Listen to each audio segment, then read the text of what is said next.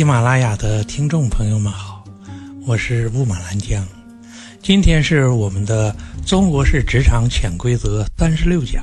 今天我们要讲的呀是职场无为法则。什么叫职场无为法则呢？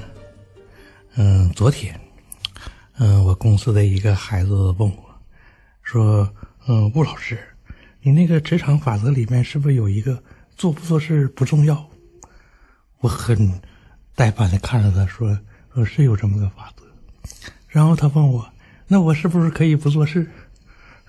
后来我说：“这个你符合这个法则就可以不做事，不符合这个法则你就要多多做事。”他说：“那这个法则到底是什么呢？这个法则简述之：你在职场所做的日常事务价值并不大，你真正的价值。”取决于你，在这个呃职场博弈的位置里，或者在这个企业里，其不可替代性。如果你没有这个不可替代性，那么哪怕你干了很多，可能仍然得不到让你开心的结果。嗯，举个例子吧。前两天呢，我有一个朋友，他在这个香港的一家律师事务所干，他回来跟我哭。他说：“老吴啊，他说你知道吗？他说我们好可怜。他说我在那家律师事务所，我几乎所有的大案子都是我接的，我给他们挣的钱都无以计数。然后呢，说我们家人有病，我请几天假，他跟我斤斤计较。然后，而且有那种意思，好像不要撵我走人。他说我当时很震惊啊，我仔细的衡量过，我走了。”你这个小小的律师事务所，你承担起这样的结果吗？然后他跟我说：“我还算了，说我那还有一个老同事，他比我还苦，有时候一天都只睡两个小时的觉。他就这么干呐干呐，把自己累病了。他说累病了之后，你猜一猜，这个事务所干了一件什么丧尽天良的事儿？我说我想象力有限。”猜不出来。他说：“事务所派人把笔记本电脑送到了他的病房，你可以病，工作不能停。说是我那个老同事看到这个笔记本时，两眼都呆住了。说是你，大家是朝夕相处的，这么一家企业关系，你至于对同学对员工这么苛酷吗？”他说：“我就想问一下。”这家律师事务所为什么这样对我？我说他既然这样对你们，那么就一定有在这个事务所里享有特权的人，有没有？他说有，有，有两个，一个是欧洲人，一个是韩国人。说这俩王八蛋，每天就是上班打个卡，喝个咖啡，聊聊天正事儿从来不做，但是。他们拿的薪资比我们所有人都高。他说：“我想问一下，这家企业为什么要这样？”我说：“到了这步你还不明白吗？”我说：“你是能干，也肯干。你说你干了多少多少，这都是苦劳。你这么能干，你自己不干，因为。”你所看的这一切，只是这个公司的资源。你是一个做苦工的，还有那位在病房的同事，也是这个样子。你们两个是随时可以替代的。说我不就不问你薪资了，我只问你这一句话：现在公司把你俩炒掉，用你俩的多几成薪水，能招到甚至比你俩还肯干的人。说我那同事沉默半晌，说：确实。大概十分之一的薪水，竟能招到比我们俩更狠、更愿意干的。我说：“你看看，你看看，现在你知道公司为什么这么苛酷了吧？对吧？公司他觉得他亏了呢，他付出了十倍的薪水才得到你们两个，对吧？他时刻都觉得自己亏了。但反过来，为什么那个欧洲人和韩国人就获得豁免权呢？因为你比我还要清楚的，这个欧洲人在公司。”它是个牌子，给人一看，我们这是个国际律师事务所，对吧？这个欧洲人的预收入在预期在未来呢，它是块广告，对吧？这韩国人更是如此。说这两个人，说他俩是不是不可替代的？这理论上也不是，但实际上也是，对吧？因为你就辞了他俩人，你还得再找两个这个牌子过来，可能他们的开价比这两个人还要高。而这种在职场上，如果一个人的价值不是无可替代，那么你的影响力和公司对你的评估和你个人的评价可能就完全不一样了。比方说吧，在这个嗯西汉景帝的年间，汉景帝那个时代，这个时代一说，大伙都知道，他有一个著名的叫七国之乱，吴王刘丕，刘丕是谁呢？他是刘邦大哥的儿子，起兵反叛，反叛之后，名将周亚夫率部平叛。终于圆满的把这场战事画了个句号。画了个句号时是在文帝的时代，句号是画下了。那么周亚夫的使用价值还有没有了呢？史书上说，当这个战争结束之后，过了一段时间，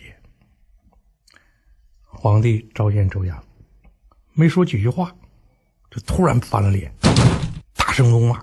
喝斥周亚夫走开，周亚夫又是很不觉得不明白，不明白对方为什么这样对待自己，怒气冲冲的走了。然后皇帝说了一句：“这样满腹怨气的臣子，不能留给下一任天子。”这句话是带有浓烈杀机的。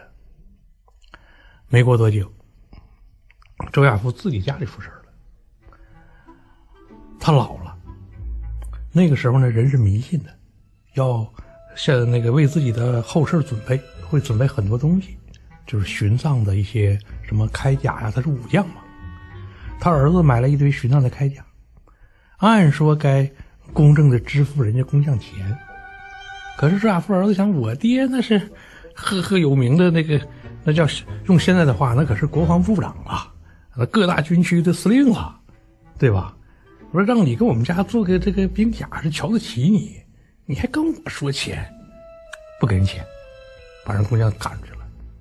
工匠可不管你这个那个，立马起诉。完，皇帝正要抓周亚夫的小辫子呢，马上把周亚夫抓起来问罪。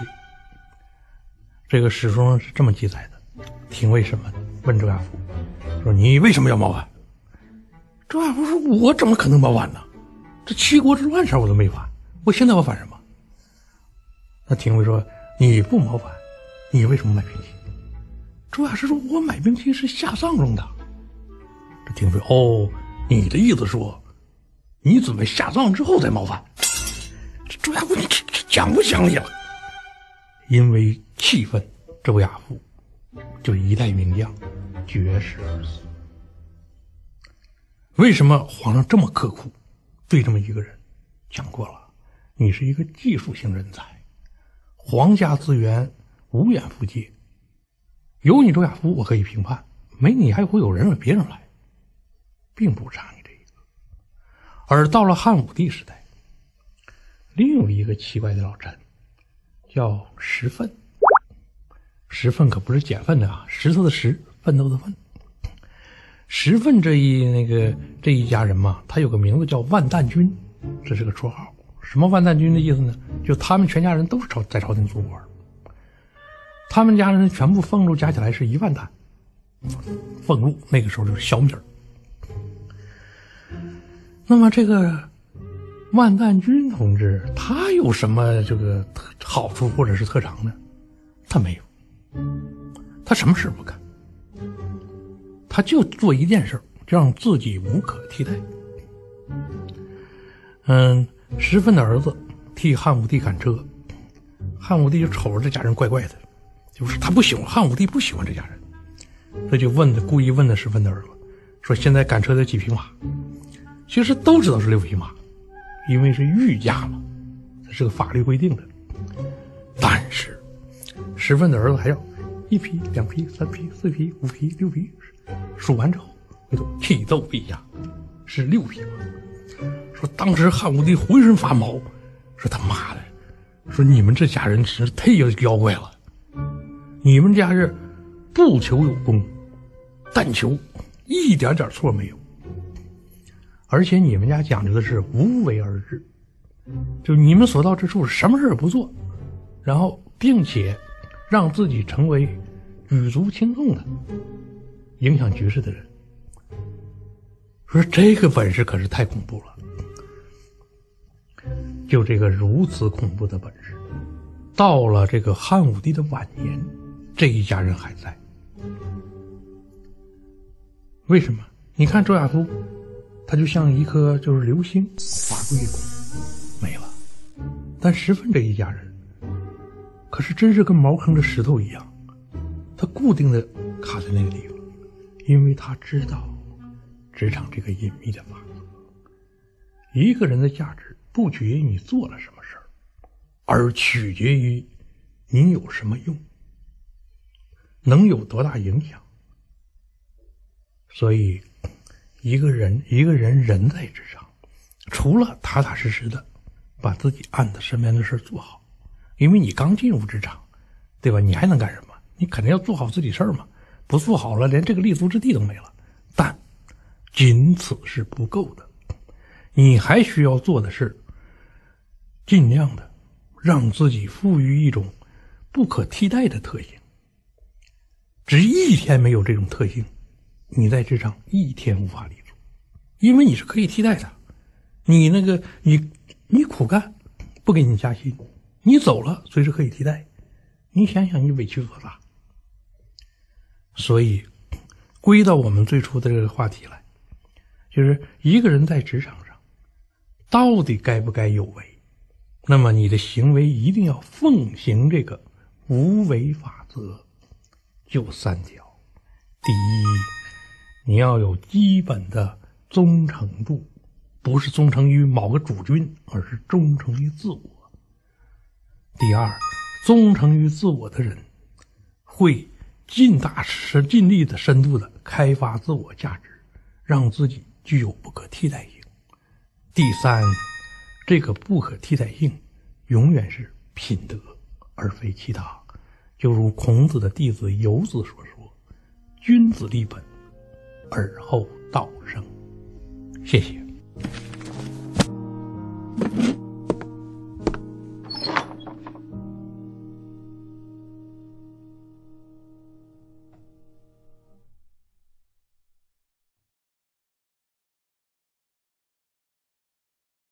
嗨，我是萌萌，很高兴认识大家。